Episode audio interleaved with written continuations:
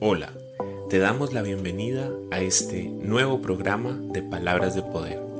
Te damos la bienvenida a este tiempo especial en la presencia de Dios, donde aprenderemos a través de su palabra, donde tendremos un encuentro íntimo con nuestro Dios a través de su presencia y a través de lo que nos enseña. Miremos hoy que Dios tiene preparado para nosotros en este día.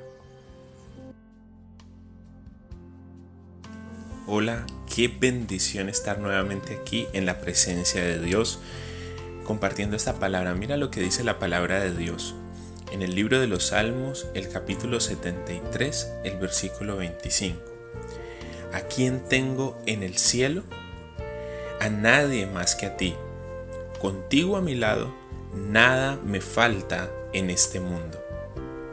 Es una declaración muy, muy hermosa y esta declaración tenemos que interiorizarla y tenemos que hacer la vida en nuestra vida.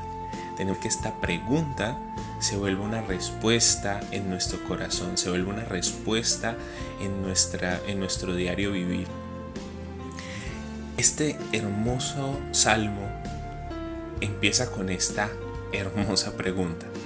¿A quién tengo en el cielo? Y esa pregunta nos lleva a pensar y nos lleva a ver un juego o nos lleva a ver algo especial en este, en este versículo.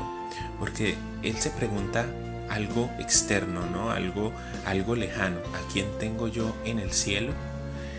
Es decir, ¿a, a quién sigo yo? ¿Quién es, ¿Quién es la persona superior a mí? Y luego dice, a nadie más que a ti pero después ya lo pone justamente al lado y dice, contigo a mi lado, nada me falta en este mundo.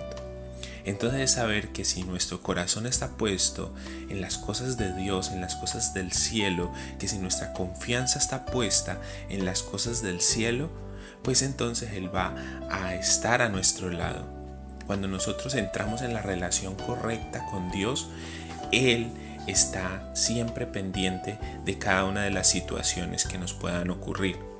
Por eso el salmista estaba escribiendo y estaba diciendo, ¿a quién tengo yo en el cielo? Pues nada más y nada menos que a Dios.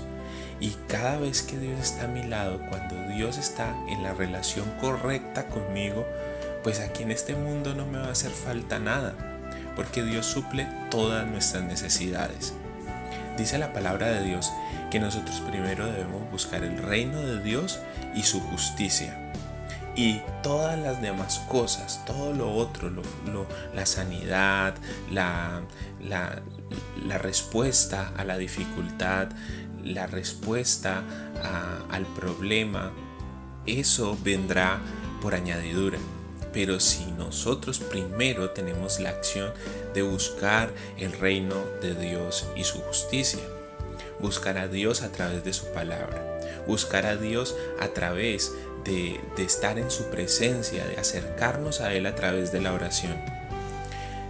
Me hacían una pregunta hace poco y me decían que, que si nosotros no teníamos una relación con Dios, que si nosotros no estábamos comprometidos con Dios, aún así Dios nos escuchaba si orábamos. Y la respuesta que Dios me dio para esta persona fue que sí, porque es que la oración es la puerta de entrada para tener una relación con nuestro Dios, para estar en la relación correcta con Dios.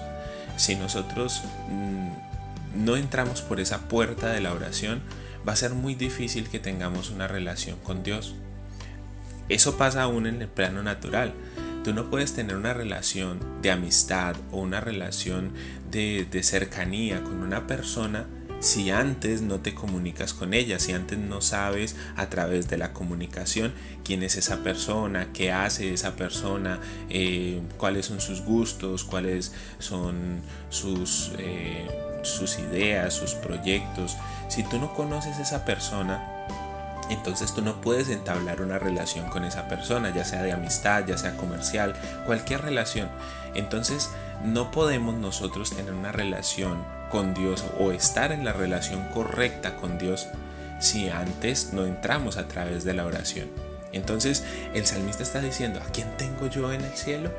Eso dice hacia dónde va dirigida su comunicación. Él siempre está orando y siempre está eh, entrando a la presencia de Dios, porque miran lo que dice, a nadie más que a ti. Le está diciendo a Dios, a nadie más tengo yo en el cielo sino solo a ti. Contigo a mi lado ya le está diciendo a Dios, cuando tú estás de mi parte, cuando tú estás en pos de mis proyectos, de mis metas, de mis sueños, cuando tú estás a mi lado, porque prometió, Dios prometió estar a nuestro lado hasta el fin del mundo.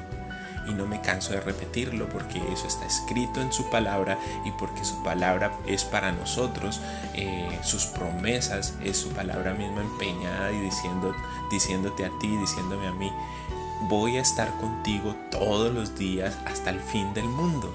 Entonces tenemos de nuestra parte a Dios, tenemos a nuestro lado a Dios.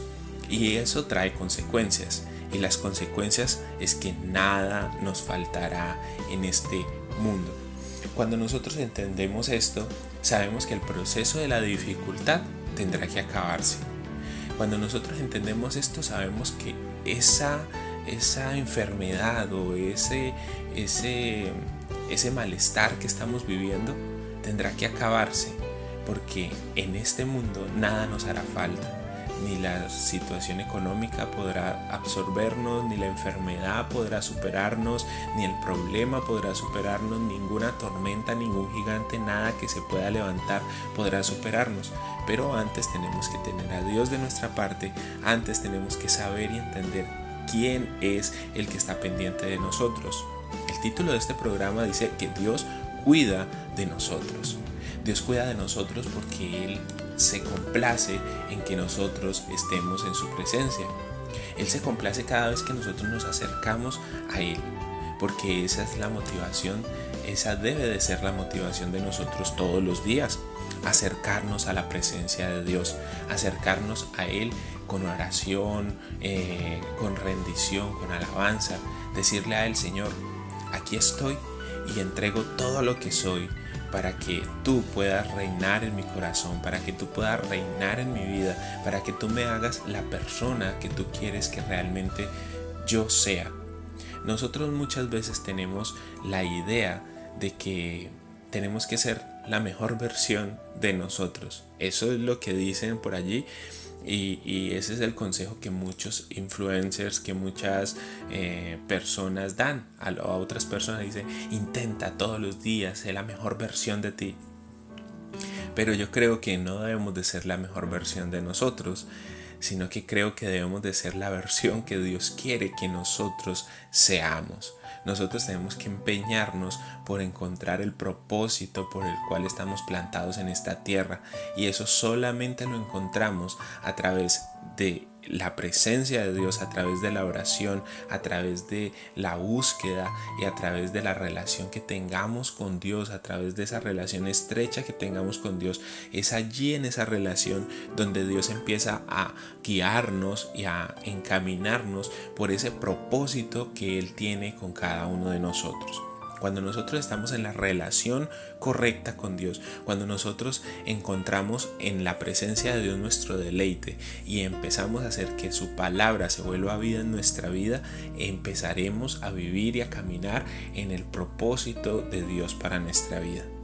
Y te digo una cosa, cuando empiezas a caminar en el propósito de Dios para tu vida, no hay nada que te pueda detener porque es Dios mismo el que va abriendo el camino para que tú camines. Así como cuando el pueblo de Israel llegó a la orilla del Jordán antes de entrar a la tierra prometida, dijeron, ese era el camino, ese era el propósito, ese, eso era lo que el pueblo debía de hacer. Pero llegó hasta el Jordán y decían, ¿cómo podemos pasar? Sencillo, Dios abrió ese, ese río, Dios detuvo las aguas de ese río para que su pueblo pasara en seco. Pasó lo mismo cuando, cuando venía, salieron del pueblo de Egipto, salieron hacia, hacia su tierra prometida, hacia la tierra que Dios les prometió, llegaron al Mar Rojo. Y ese era el propósito, eso era lo que ellos tenían que hacer. Iban caminando en la palabra de Dios, iban caminando en el propósito de Dios para cada uno de ellos. Pero se encontraron con ese obstáculo, el mar rojo.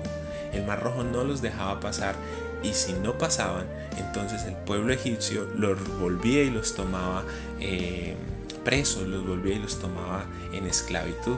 Entonces, ¿qué hizo Dios? Como ellos estaban caminando en su palabra, estaban caminando en su proyecto, quitó ese obstáculo de su camino, abrió ese mar en dos para que ellos pudiesen caminar en seco si tú estás en la relación correcta con Dios, si tú estás eh, caminando en el propósito que Dios tiene con tu vida, Dios quitará cualquier obstáculo que se levante en tu camino. Dios abrirá cualquier mar que se, que, que, se atraviese en el camino en pos hacia tu propósito. Ten eso conciencia de eso, ten presente eso que la palabra de Dios te está diciendo el día de hoy. ¿A quién tengo en el cielo? Es esa pregunta que te tienes que hacer todos los días. Y la respuesta es esta respuesta. A nadie más que a Dios. Cuando Dios está a tu lado, nada te faltará en este mundo. Oremos. Señor, gracias. Gracias porque nos muestras que no importa la dificultad que estemos viviendo, no importa la situación de enfermedad o de escasez económica por la cual estemos pasando o podamos pasar. Lo que importa es que tú estés a nuestro lado y que estemos caminando en el propósito que tú tienes para cada uno de nosotros. Ahí encontraremos la respuesta a nuestra enfermedad, ahí encontraremos la respuesta a esa situación difícil en la economía, ahí encontraremos la respuesta a las dificultades o los problemas que se puedan levantar en nuestro caminar. Porque nada podrá interponerse entre nosotros y ese propósito glorioso que tienes con cada uno. Esa es la meta a la cual debemos aspirar todos los días. Dios cuida de nosotros, Dios es como un padre, Dios es como, como, como esa persona que guarda y que, y que protege nuestras vidas.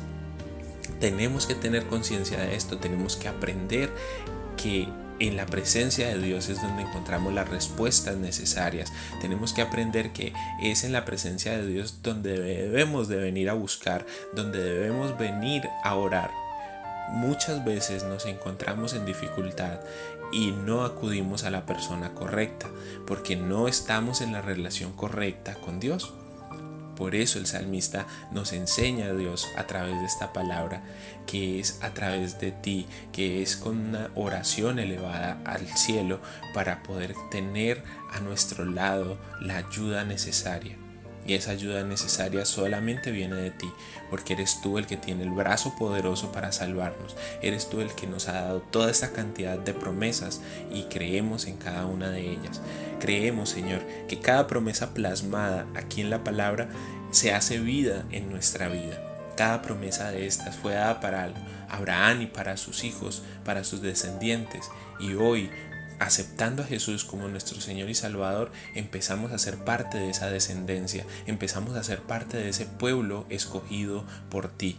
Ahora somos pueblo, antes no éramos nada, pero ahora somos hijos de Dios. Entonces, comportémonos como hijos de Dios, vengamos a su presencia, busquémosle, anhelemos conocerlo más todos los días y Él se acercará a nosotros.